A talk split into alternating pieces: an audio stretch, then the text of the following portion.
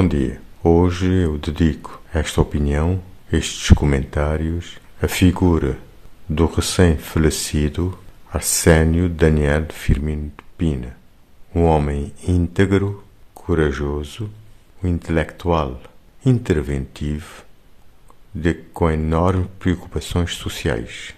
Provavelmente um dos caverdianos mais ilustres que eu conheci neste momento, tem dificuldades em identificar qualquer outro vivo que se lhe possa comparar.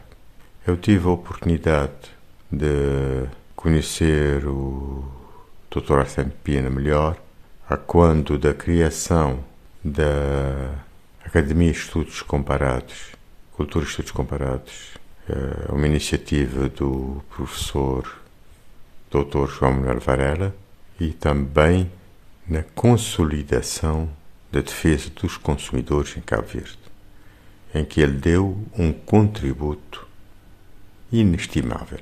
Durante muito tempo, o contributo que Arsénio de Pina deu à ADECO, a causa da defesa dos consumidores, é de longe superior ao do Estado de Cabo Verde, compreendido o governo, os membros do governo, a Presidência da República, a Assembleia Nacional e as câmaras municipais.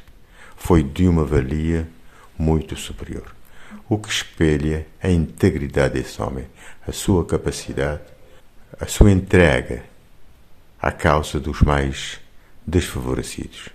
Um homem impoluto, um homem de coragem, um homem sábio com uma cultura enciclopédica.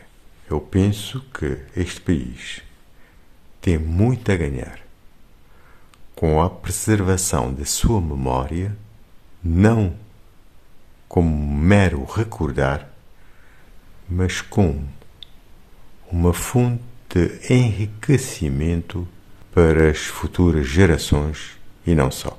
Os dirigentes deste país teriam muito a aprender se pusessem na prática, ou pelo menos tentassem pôr na prática, as recomendações, sugestões e propostas que o Arsênio Pina fez a bem deste país.